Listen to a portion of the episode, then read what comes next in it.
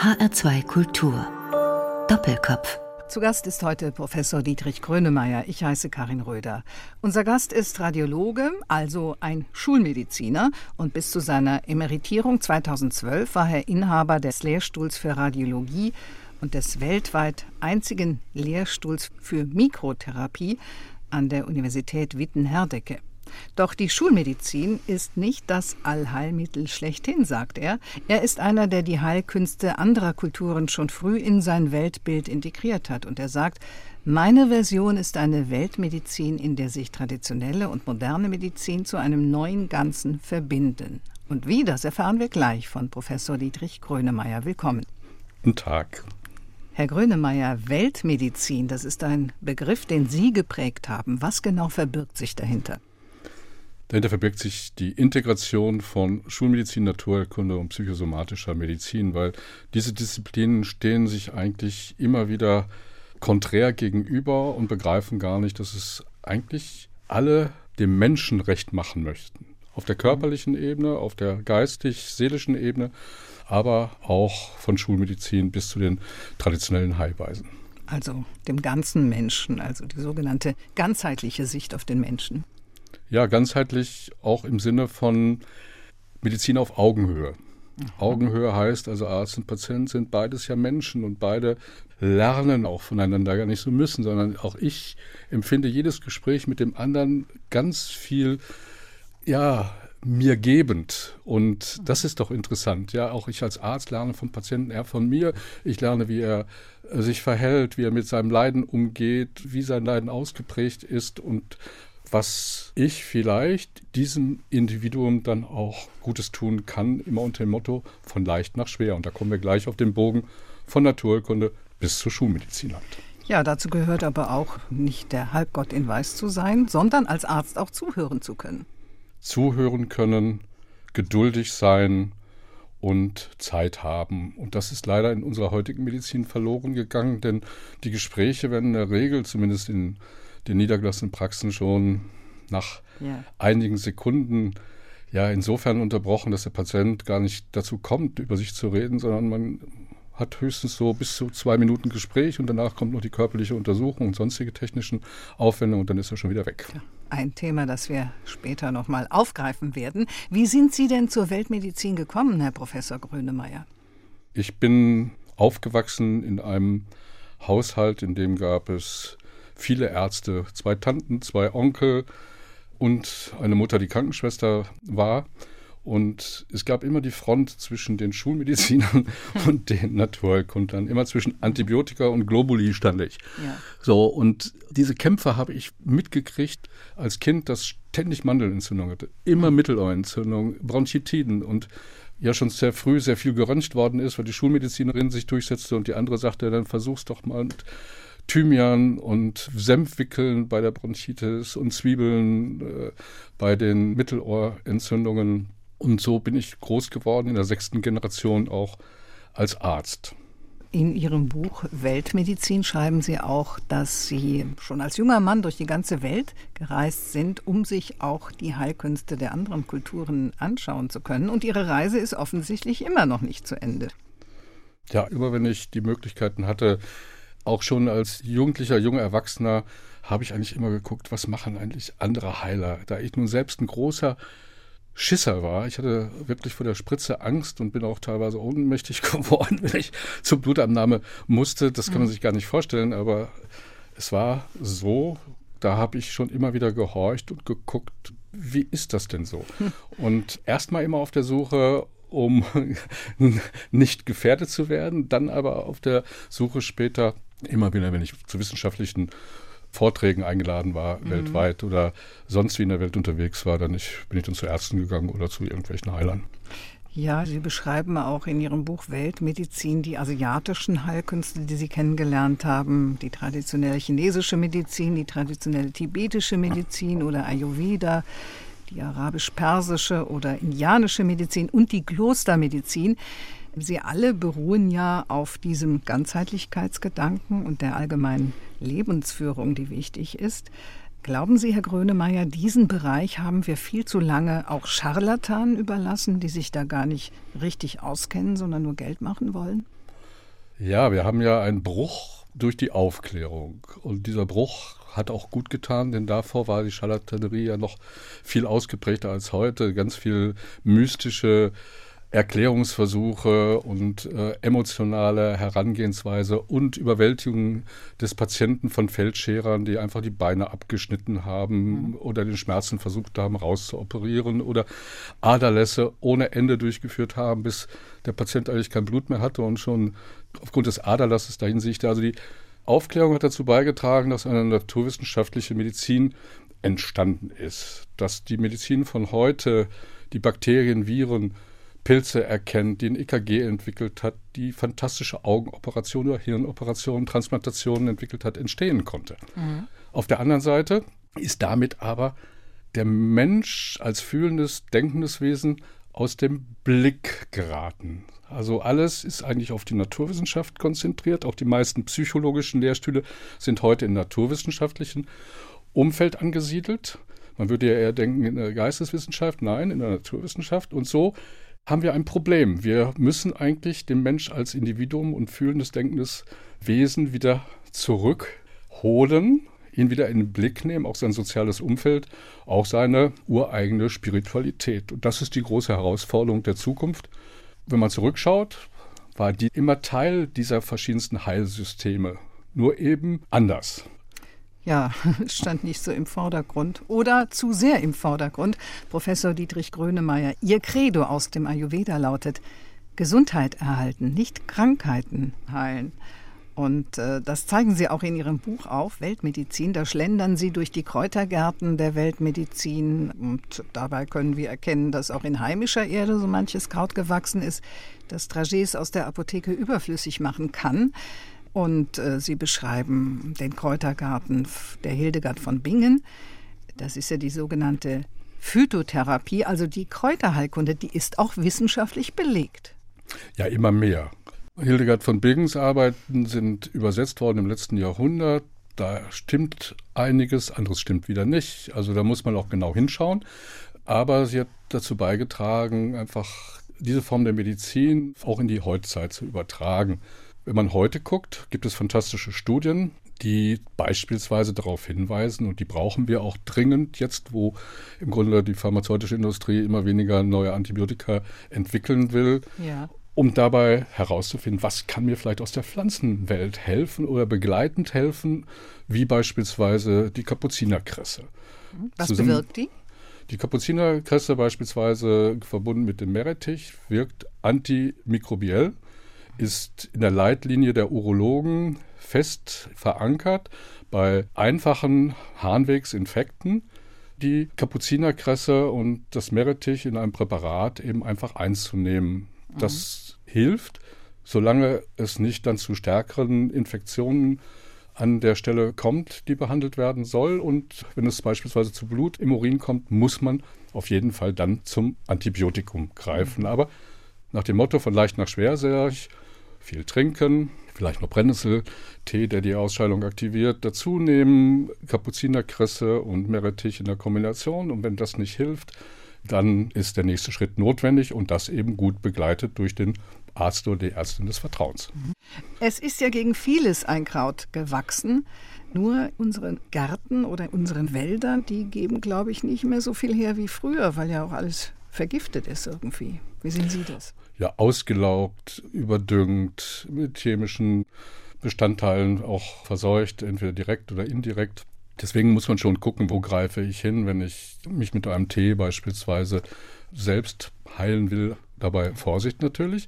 Alles, was vorbeugend gemacht wird oder begleitend gemacht wird, ist gut. Wenn es einer schweren Erkrankungssituation kommt, ist der Arzt und die Ärztin gefragt, die Therapeuten gefragt zu Hause im Garten auf dem Balkon, wo ich weiß, also wo züchte ich mir jetzt gerade mal meine mein Thymian oder mein Majoran oder meine sonstigen Kräuter, von denen ich glaube, dass sie mir gut tun, oder auch die Kapuzinerkresse, die ja auch bei beginnenden Bronchitiden mhm. gut hilft, dann kann ich dort natürlich aktiv werden. Nur eben sicherlich nicht in den Konzentrationen, die man dann in Dragees oder Kapseln oder so in der Apotheke oder im Reformhaus bekommt. Ja, das kann ich mir vorstellen. Nur wenn man mal so ein pflanzliches Mittel verschrieben bekommt, da sagt der Arzt ja oft, ach, das ist gar nicht gefährlich, das ist nur pflanzlich.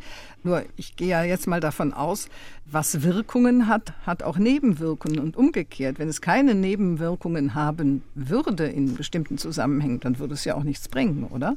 Ja, sicher. Also auf die Dosis kommt es an. Das ist entscheidend und ich muss auch immer wissen, was habe ich dann auch für Möglichkeiten an Gegenstrategien. Und gucken Sie beispielsweise auf den Fingerhut, den wir heute nehmen zur Behandlung beispielsweise Herzinsuffizienz, synthetisch hergestellt, früher eben pflanzlich hergestellt da muss ich ganz höllisch aufpassen, dass ich nicht im nächsten Moment jemanden vergifte. Oder nehmen Sie Kurkuma. Kurkuma, wenn man Gallensteinleiden hat, muss man aufpassen, dass man nicht zu viel nimmt, weil sonst wird möglicherweise das Gallensteinleiden verstärkt. Also es gibt immer die andere Seite und deswegen habe ich auch darüber berichtet oder geschrieben, wie beispielsweise jetzt auch in dem Buch Selbstheilen mit Kräutern, mhm. dass man genau weiß, was ist wissenschaftlich bewiesen, was sagt die Weltgesundheitsorganisation, was ist well established, also was ist wirklich wissenschaftlich klar, was ist traditionell in den Heilweisen, da gibt es wieder breitere Indikationen und was ist in vielleicht in einzelnen Ländern der Welt Usus, aber bei uns überhaupt noch gar nicht weiter untersucht. Und wenn man so einen Weg geht, also auf der einen Seite wissenschaftlich, auf der anderen Seite erfahrungshaltlich guckt, was hat denn eigentlich vielleicht gewirkt und untersucht das mehr oder integriert das langsam in die Medizin, dann würde die Medizin eine ganz andere Gestalt bekommen. Und das, meine ich, ist die zukünftige Weltmedizin. Ja, in Ihrem Buch Weltmedizin beschreiben Sie ja auch die Wirkweisen von Schamanen, Medizinmännern, sogenannten Geistheilern. Ja, die ist ja umstritten in unserer westlichen Welt, dieses Vorgehen, und doch konnten und können die ja oft helfen. Warum funktioniert das? Also ich muss es erstmal im kulturellen Umfeld sehen. Mhm. Äh, wenn ich beispielsweise Gemeinschaften zum gemeinsamen Singen, Tanzen, Trommeln bringe, wie ich es in Afrika erlebt habe, dann ist das ein ja. Teil der Kultur, welches dann von dem Medizinmann oder Häuptling, der häufig dann auch Medizinmann ist oder die Medizinfrau, je nachdem, auch angeboten wird. Und da man selbst damit aufgewachsen ist, hat man natürlich auch eine emotionale Beziehung dazu. Mhm. Bei uns wäre das überhaupt nicht möglich und auch gar nicht machbar. Weil also auch derjenige, der sich darauf einlassen müsste, äh, sagt, was soll ich denn? Er hat schon eine innere Abwehr dagegen. Auf der anderen Seite haben solche Zeremonien wie beispielsweise auch in den Schwitzhütten der Indianer dazu geführt, dass man beispielsweise die Sauna entdeckt hat die Wärmeanwendung nach verkrampfter Muskulatur, um die Muskeln zu entspannen oder das Herz-Kreislauf-System anzuregen, wieder zu Kraft zu kommen. All diese Dinge sind ja möglicherweise aus zeremoniellen Ansätzen entstanden und dann eben weiterentwickelt worden zu den Formen, die wir heute haben, bis hin zum Chili beispielsweise, den die Indianer entdeckt haben um schmerzhafte Stellen der Muskulatur einzureiben. Das machen wir heute auch natürlich mit den verschiedensten Salben und helfen damit beispielsweise, dass Schmerzen, Rückenschmerzen oder Gelenkschmerzen reduziert werden, ohne dass man eine Spritze gibt, ohne dass man erstmal in irgendeiner Form schulmedizinisch intervenieren muss. Da werden erstmal die Symptome behandelt, die Schmerzen genau. behandelt. Genau. Nur die Ursachenforschung, die geht ja nochmal ganz andere Wege. Und da sind wir wieder beim ganzen Menschen.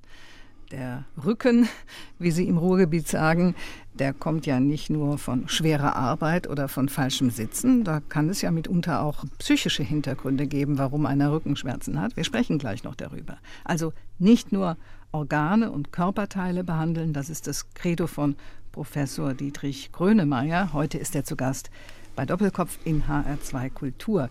Es gibt ja auch psychische Krankheiten, Herr Grönemeyer, oder neurologische, zum Beispiel Menschen mit Demenz. Haben die Heilkünste der Weltmedizin auch darauf eine Antwort?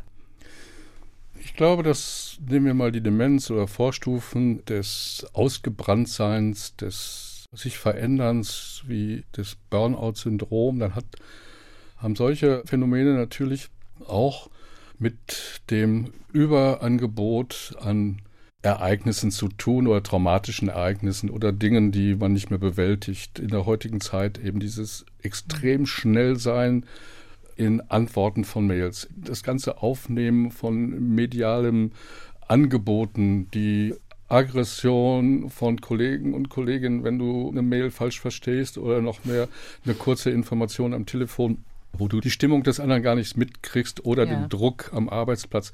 Also das sind natürlich moderne Drucksysteme, die zum Ausgebranntheit führen können. Und wenn diese Ausgebranntheit weiterführt, könnte es auch eben eine Form des Komplettabschalten des Gehirns sein, die wir dann als Vergesslichkeit und äh, Demenz dann auch formulieren. Dazu kommt sicherlich andere Aspekte wie Ernährung, wie genetische Disposition. Ich habe in meiner Familie beispielsweise, deswegen bin ich froh, dass ich einigermaßen klaren Verstand noch bin, mindestens viermal mit demenzieller Erkrankung zu tun gehabt, mhm. im nächsten Umfeld meiner Familie und dann auch noch darüber hinaus im Freundeskreis, sodass ich weiß, wie auch traumatische Ereignisse Menschen ins Abschalten bringen, mental, wie ich es zum Beispiel nach dem Tod meines Bruders erlebt habe im ja. nächsten Umfeld. Also diese Situation, dass aus einer sozialen oder psychischen Situation eigentlich ein körperlicher Effekt entsteht, eine Veränderung des körperlichen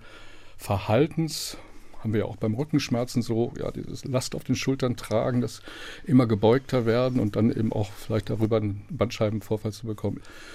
Hat ja auch ähnliche Ursachen oder dem sind ähnliche Phänomene mhm. zuzuordnen. Und wenn Sie mich jetzt fragen nach den Möglichkeiten des Herangehens, beispielsweise wissen wir heute mit modernsten Analyseverfahren, dass zum Beispiel Salbei oder auch Rosmarin oder andere Kräuter schon aus der Vergangenheit heraus möglicherweise dazu beitragen, dass die Konzentration erhöht wird, dass Vergesslichkeit ein Stück weit vorbeugend behandelt werden kann, weil spezifische Substanzen dieser Pflanzen einfach beitragen, dass man klarer im Kopf ist, dass das Herz-Kreislauf-System angeregt wird, dass das Gehirn besser durchblutet wird, wie wir es auch vom Ingwer kennen. Ingwer-Tee ist ja ein wunderbarer Kaffeeersatz, weil er eben wach macht. Solche Phänomene gibt es aus der Naturkunde. Wir müssen nur ganz genau mal hinschauen und das geschickt zusammenbringen, was andere vielleicht erklärt haben schon oder erkannt haben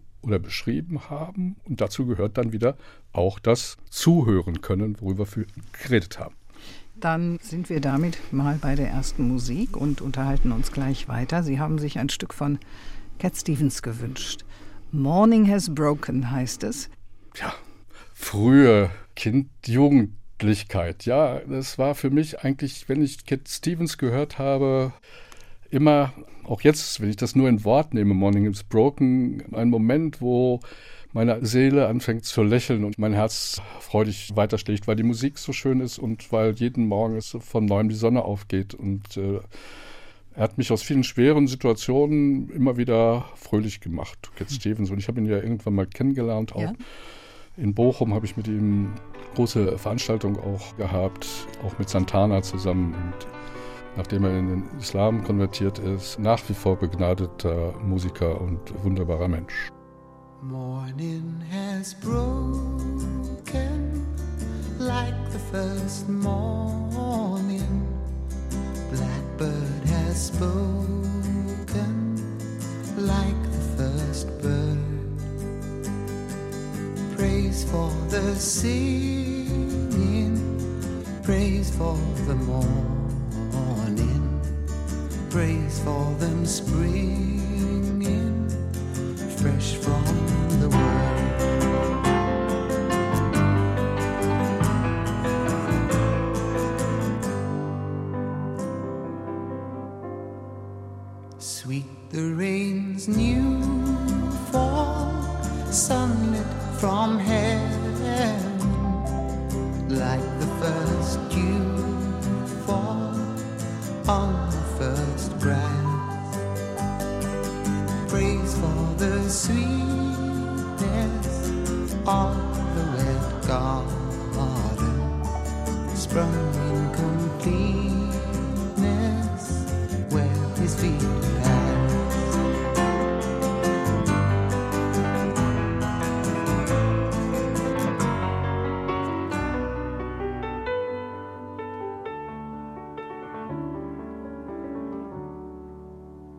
Mine is the sunlight,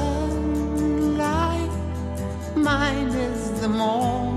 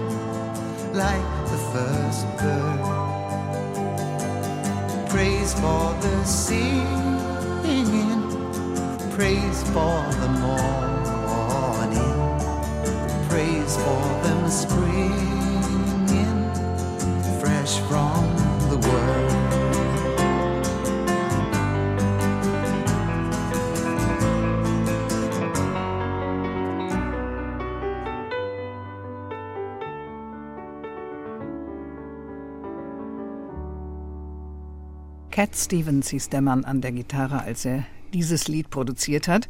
Und seit seinem Übertritt zum Islam vor vielen Jahren nennt er sich Yusuf Islam. Professor Dietrich Grönemeyer ist mein Doppelkopfpartner in HR2 Kultur und Sie haben sich dieses Lied gewünscht, Herr Grönemeyer. Sie spielen auch Gitarre, ne? Ja, natürlich habe ich es dann, dann auch nachgespielt und Ja? meinen Kindern vorgespielt. Ich habe drei Kindern, ja, unter anderem auch immer abends gespielt. Ich habe mit meinen Kindern immer Musik gemacht, immer Gitarre gespielt, immer gesungen, Kinderlieder gesungen oder eben solche Songs. Schön, auch öffentlich? Nein, das macht mein Bruder. Das haben Sie Ihrem Bruder Herbert überlassen. Genau. Wir haben zusammen im Chor gesungen Ach und lange ja. im Chor gesungen. Wir waren die einzigsten Tenöre, die sich gegen 20 Bässe durchsetzen mussten. Werden Sie oft auf ihn angesprochen, auf Herbert? Genauso oft, wie er auf mich auf ihn Ja, gesprochen ja. wird, sicherlich, ja. Die Grönemeyer-Brüder, Herbert und heute bei Doppelkopf Dietrich. Geboren ist er im November 1952. Der Vater war Bergbauingenieur, die Mutter Krankenschwester, haben Sie eben erzählt, und äh, sind in Bochum aufgewachsen, also mitten im Revier. Und Sie selbst sind ein anerkannter Radiologe, der sich schon im Studium in die asiatischen Heilkünste vor Ort hat einweisen lassen, Herr Grönemeyer. Doch zunächst hatten Sie Sinologie studiert und sind dann Arzt geworden. Was hat Sie dann wieder von diesem ja sprachlich-philosophischen Weg abgebracht? Ein Ereignis, was in einer Sekunde mir mitgeteilt hat, du musst jetzt Arzt werden. Und zwar hatte ich eine Mandel- und Nasenscheidewandoperation und die Nasenscheidewandoperation wurde behandelt und dann wurden mir Tampons reingesteckt. So dicke Wattebäuschlein.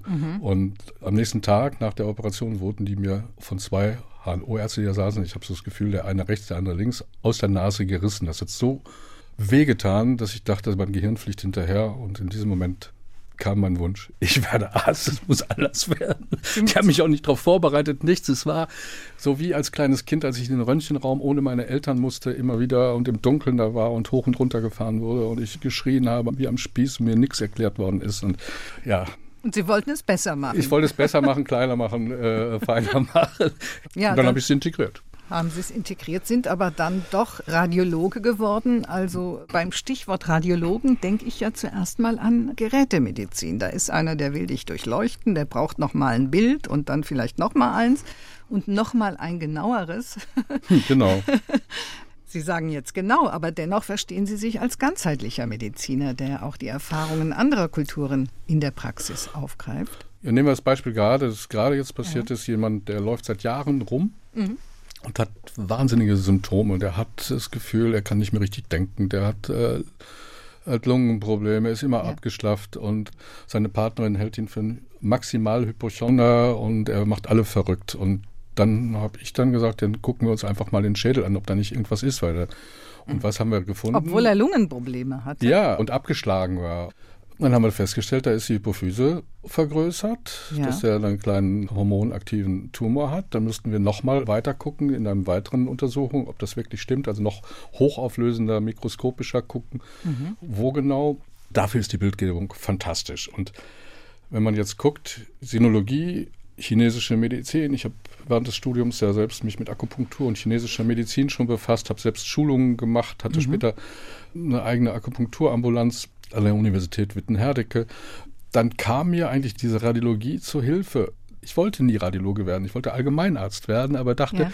bevor ich mich einlasse auf irgendwelche Befunde von Dritten, möchte ich lieber selbst das Röntgenbild interpretieren können. möchte So kann man es auch sehen. Ja. ja, und dann bin ich in die Radiologie gegangen und dann bin ich da hängen geblieben, weil ich gesagt habe, ja, jetzt will ich auch mal gucken, wo liegt denn die Akupunkturnadel. Dann habe ich ganz viel mit Lokalanästhesie-Injektionen gemacht.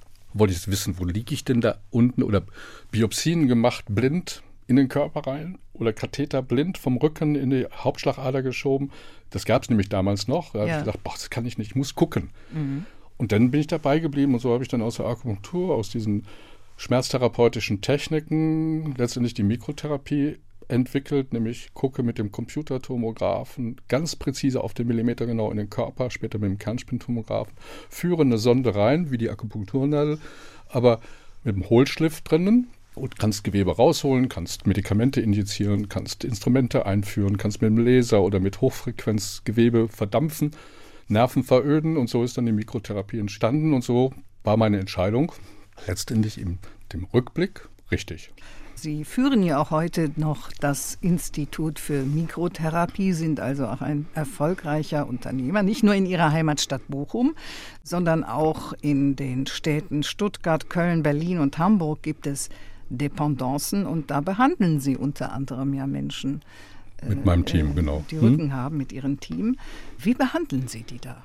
Also mein Ansatz ist ja immer von leicht nach schwer. Also leicht nach schwer heißt für mich, fange mit einfachen Methoden an, also beim Rückenschmerzen natürlich Einbeziehung des Physiotherapeuten, des Osteopathen, gucken, auch mit Laufganganalysen kommt vielleicht der Rückenschmerz von den Füßen durch das Gespräch, auch durch ein langes Gespräch, versuchen wir herauszufinden, gibt es eine psychische Belastungssituation und wo macht die sich vielleicht auch körperlich bemerkbar. Und wir sind nicht für den Akutfall ausgelegt, für den akuten Schmerz, sondern wir sind eigentlich diejenigen, die sich Menschen widmen, die chronische Schmerzen haben, die schon eine Odyssee manchmal hinter sich haben, also bis zu 20 Ärzten und so, Ja. oder Versuche mit verschiedensten Methoden, dann sind wir eigentlich sehr gut.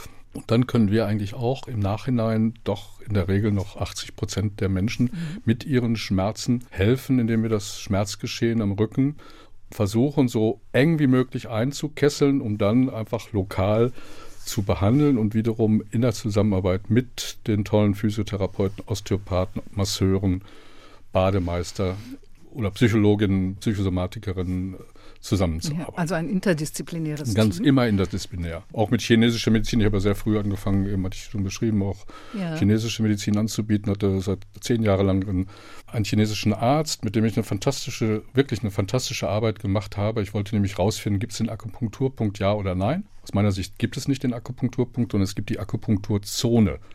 Wenn man in der Tiefe beispielsweise am Rücken behandelt, das habe ich bei dem Chinesen, der musste 100 Mal behandeln, ich habe immer geguckt, wo liegt die Nadel, wenn er meint, der liegt jetzt richtig. Die lag immer in so einer Zone von 5 mm und der Patient hat immer die gleichen Symptome angegeben. Und ja, so weiß ich eben, hm, die Akupunktur kann was bewirken. Wenn Ja. es eine Zone ist, wirkt aber auch die Triggerpunktmassage, die Faszienmassage und all diese Dinge, die wir heute so hoch loben, sind aber in allen Kulturen verbreitet und diese Zone, wo der Schmerz herkommt, äh, die ist da auch. wird ja inzwischen auch von den Krankenkassen übernommen oder von den meisten Krankenkassen. Die Akupunktur ist allgemein anerkannt und sie wird angewandt von Professor Dietrich Grönemeyer. Heute ist er zu Gast bei Doppelkopf in HR2 Kultur. Sie schreiben in Ihrem Buch der Weltmedizin ja auch über die Erfahrungen anderer Kulturen. Die greifen Sie auch in Ihrer Praxis auf. Dann haben Sie noch eine Zeitschrift, zumindest geben Sie Ihren Namen für diese Zeitschrift, Grönemeyer. Da gibt es auch Tipps zur Vermeidung von Krankheiten. Für das ZDF, Herr Grönemeyer, treffen Sie an Feiertagen Menschen in Umbruchssituationen. Also, der Mann ist geschäftstüchtig und hat offensichtlich sehr viel zu tun. Allerdings, das scheint Ihnen Spaß zu machen. Nur, Herr Grönemeyer, wie halten Sie Ihre Balance?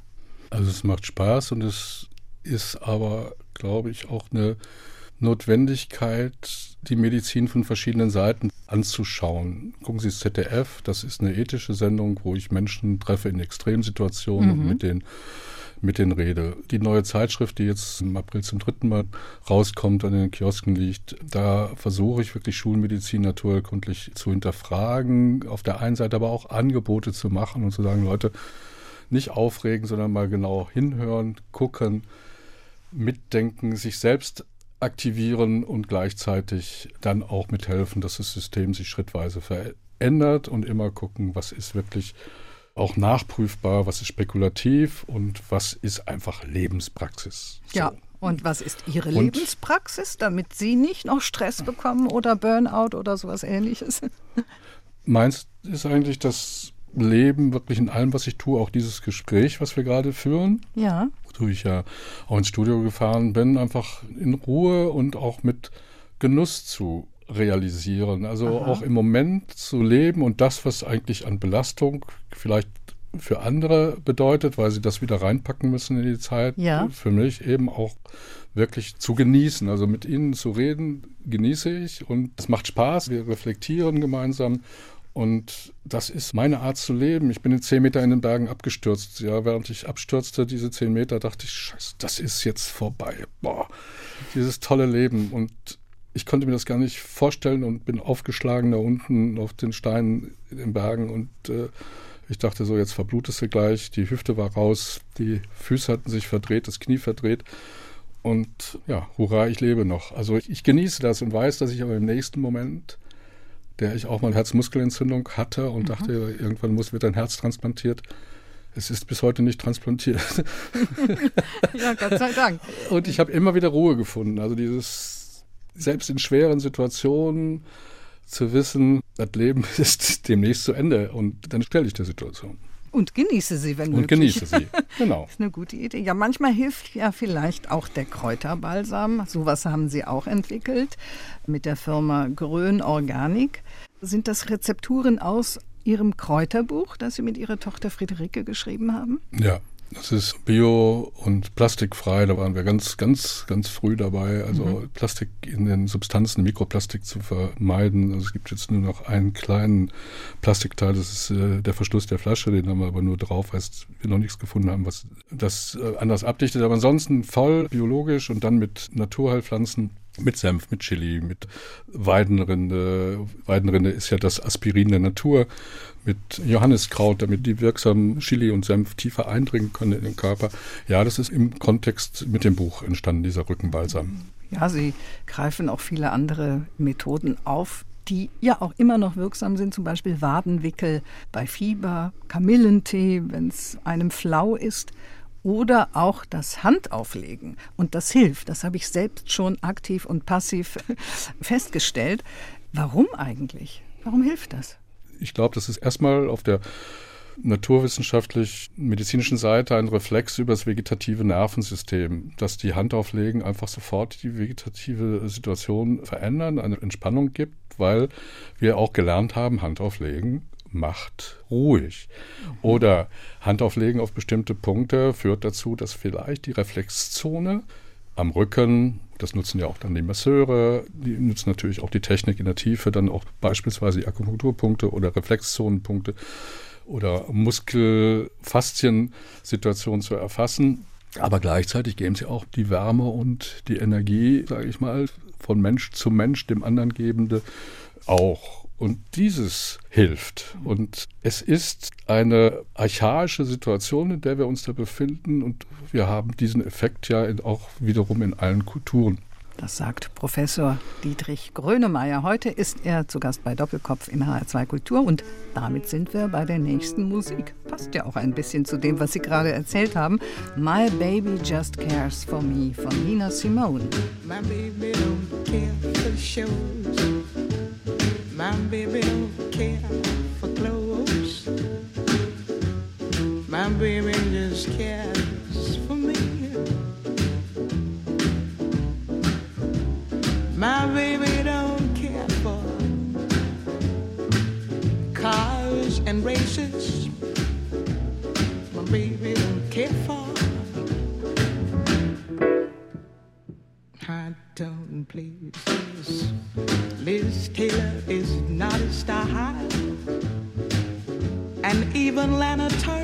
my heart.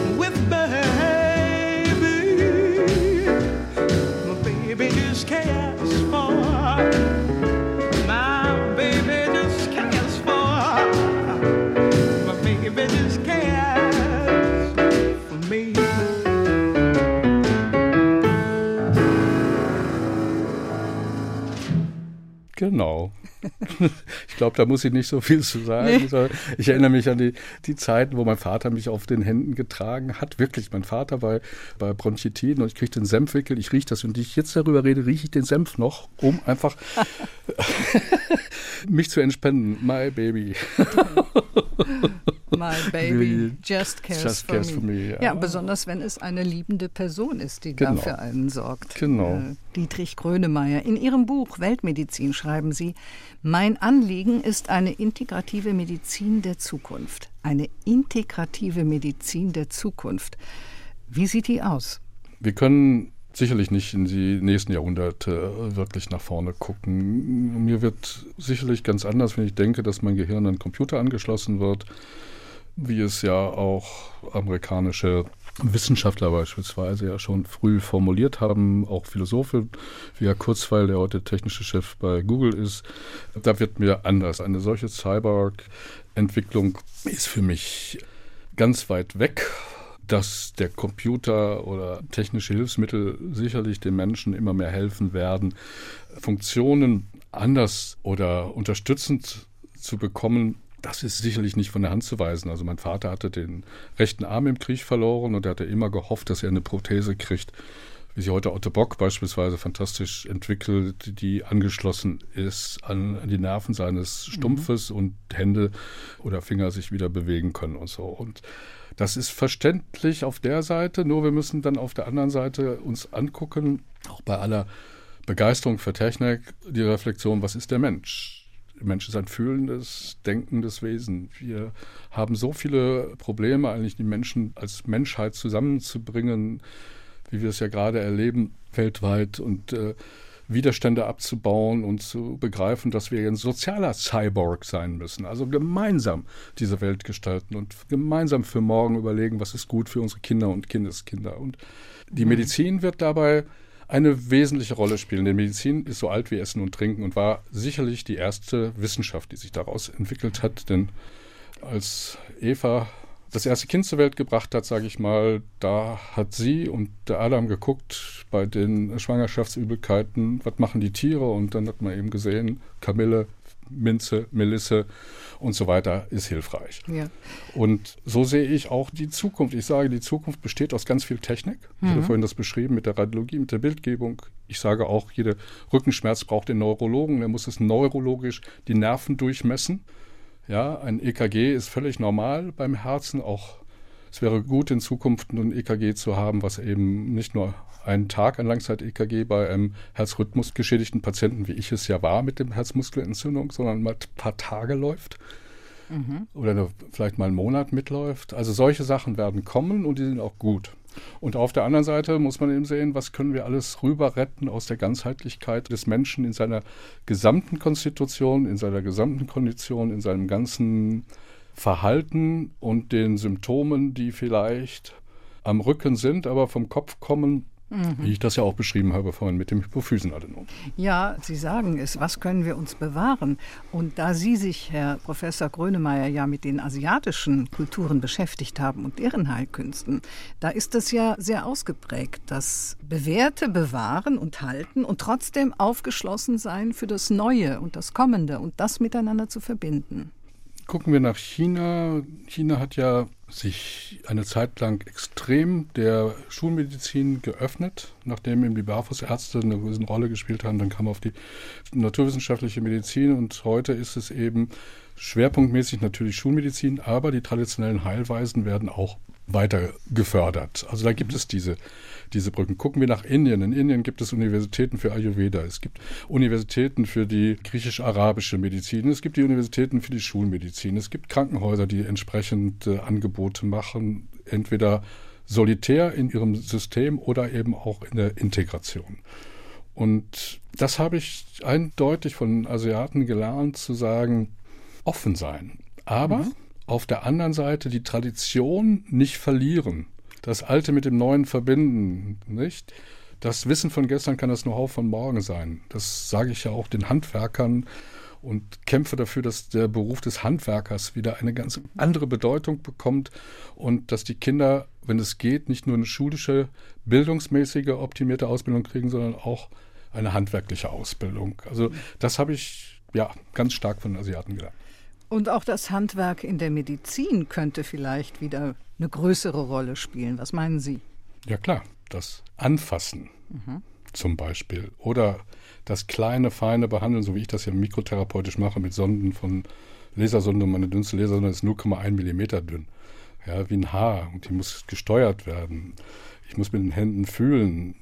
Das habe ich ja auch im Studium noch gelernt und auch in meiner Ausbildung als Arzt, den Menschen nicht nur in die Maschine schieben, sondern ihn erstmal körperlich zu untersuchen, ihn zu erfassen, zu gucken, wo sind seine Verspannungen, wie sieht das aus mit der Leber. Die kriege ich ja auch selbst raus, wenn ich die abklopfe, ob die vergrößert ist oder nicht. Also da brauche ich den Kernspin nicht dafür, den, ja. den mhm. Ultraschall. Mhm. Und auch ein praktisches Beispiel gerade, Patientin kommt zu mir, hat Schmerzen im Oberschenkel, die immer einschießen und nur ist sie nie am Knie angefasst worden. Sondern man hat gesagt, ja, das kommt wahrscheinlich da und da her. Und ich habe dann ihr Knie untersucht. Sie geht gerade in diesen Minuten geht zur Untersuchung, weil ich einen punktuellen Schmerz in der Kniekehle entdeckt habe, der ihr wahnsinnige Schmerzen berührt. Aber das hat noch nie jemand gemacht. Das ist verrückt. Das ist wirklich verrückt. Und dann landet die bei Ihnen, nachdem sie bis zu 20 andere Ärzte aufgesucht hat. Genau darf eigentlich nicht sein. Ich fasse noch mal kurz zusammen, Herr Professor Grönemeyer. Also keine unnötigen Untersuchungen, weniger Gerätemedizin, mehr Kommunikation, mehr handwerkliche Untersuchungen auch, weniger Medikamente. Was ist mit den sogenannten Nahrungsergänzungsmitteln oder die individuellen Gesundheitsleistungen? Die bringen ja auch ein bisschen was an Geld. Sie sagen es ganz richtig, es sind eine ganze Reihe Sachen da, die braucht man wirklich in der Tat nicht, wenn man sich ausgewogen ernährt und äh, auch guckt, wo man es herbekommt. Ich habe es immer formuliert, mein ganzes Leben lang, dass man guckt, regional sich zu ernähren. Wir hatten immer einen großen Garten, einen Schrebergarten. Meine Eltern, mein Vater hatte dann Deputat als Bergbauingenieur bei uns auf der Zeche Friederika in Bochum. Und wir haben die Himbeeren, die Äpfel und alles äh, selbst gepflückt, selbst kultiviert. Ich habe auf den Birnbäumen gesessen und da oben das frische Obst gefuttert. Und jetzt kriegt man es eben von den Bauern und von anderen Anbietern regional. Warum ist das so wichtig? Weil unser Körper sich darauf eingestellt hat. Über Millionen Jahre die Nahrung, die wir vor Ort immer bekommen haben. Das andere ist gut, auch exotische Sachen sind nicht schlecht, aber erstmal das Regionale, weil unser Körper damit ganz anders umgeht. Und mhm. wenn du das vernünftig bewusst machst, kriegst du schon, hast du schon Obst, Gemüse oder andere Nahrungsmittel für den Nicht-Vegetarier oder Veganer, das Fleisch für die Veganer und Vegetarier eben entsprechend ein anderes Angebot. Da ist schon extrem viel da. So da, dass ich nicht unbedingt Nahrungsergänzungsmittel brauche. Und auch, dass ich nicht unbedingt das Stichwort, Dankeschön, unbedingt Fleisch essen muss und trotzdem ganz gut gesundheitlich durchkomme. Jetzt mal abgesehen von der Ernährung, das ist ja Ihr Stichwort, Ihr Credo, Herr Grönemeyer, Gesundheit erhalten statt Krankheiten heilen. Was ist mit dem Atmen? Was ist mit Bewegung? Was ist mit dem Schlaf, dem Lebenswandel insgesamt? Schlafen extrem wichtig, wie wir mittlerweile ja immer mehr erkennen, auch gerade in dieser schnellen Zeit mit ja, Informationsarbeitsverdichtung in der gleichen Zeit, die wir früher hatten, passiert ja heute viel, viel mehr, was unser Gehirn verarbeiten muss. Deswegen schaltet auch das eine oder andere Gehirn sicherlich auch ab. Schlaf also als, als wichtiges Element, je jünger, umso mehr, je älter, je nach Tagesanforderung. Auf der anderen Seite ist für mich die Bewegung die Zauberformel für alles. Sei in Bewegung, gehe jeden Tag zumindest eine Stunde an die Luft und beweg dich. Da kannst du spazieren gehen, das ist genauso gut, als wenn du jetzt walkst oder andere Sportarten machst. Aber je schneller du bist, umso besser trainierst du natürlich dein Herz-Kreislauf-System mhm. zwischendurch. Aber die Bewegung an sich ist einfach eine echte Zauberformel, weil der Stoffwechsel wird aktiviert, das Herz-Kreislauf-System wird aktiviert, der Kopf wird besser durchblutet. Also sind alles Hausmannswahrheiten, die kannten unsere Großeltern, Urgroßeltern, das kannten alle in der Welt. Das ist nichts Neues. Wir fühlen es ja auch, ja. dass es uns gut tut. Und so. was ist mit dem Atmen? Atmen, das ist für uns ganz weg eigentlich. Ja? Also dieses bewusste Atmen vielleicht für die Menschen, die in die Kirche gehen, beten oder gemeinsam singen oder in Chöre gehen und singen, die, die lernen atmen. Ansonsten spielt Atmung leider keine Rolle. Es wird durch die östlichen Kulturen, durch Meditation und Achtsamkeitsübungen wieder zu uns getragen. Richtig atmen muss gelernt sein und richtig atmen führt eben auch dazu, dass wir uns entspannen. Professor Dietrich Krönemeyer war zu Gast bei Doppelkopf in HR2 Kultur. Der Radiologe hat von seiner Version der Weltmedizin, der integrativen Medizin berichtet in der sich, wie er sagt, traditionelle und moderne Medizin zu einem neuen Ganzen verbinden. Und wer mehr wissen will, der kann in die Bücher schauen. Eines heißt Weltmedizin, wie gesagt, ist im Fischer Verlag erschienen. Und das andere heißt Selbstheilen mit Kräutern und ist im Becker Joost Verlag erschienen. Mein Name ist Karin Röder und zum Schluss noch eine Musik von Johann Sebastian Bach. Mit Daniel Hope an der Geige und Georg Preinschmidt am Bass. Und die heißt er. Ich habe das schon in der Schulzeit gehört und es bringt mich immer zurück in meine Kindheit und in, in die Zukunft rein und es entspannt mich kolossal. Ja, vielen Dank. Dietrich Grönemeyer. Ich danke auch ganz herzlich.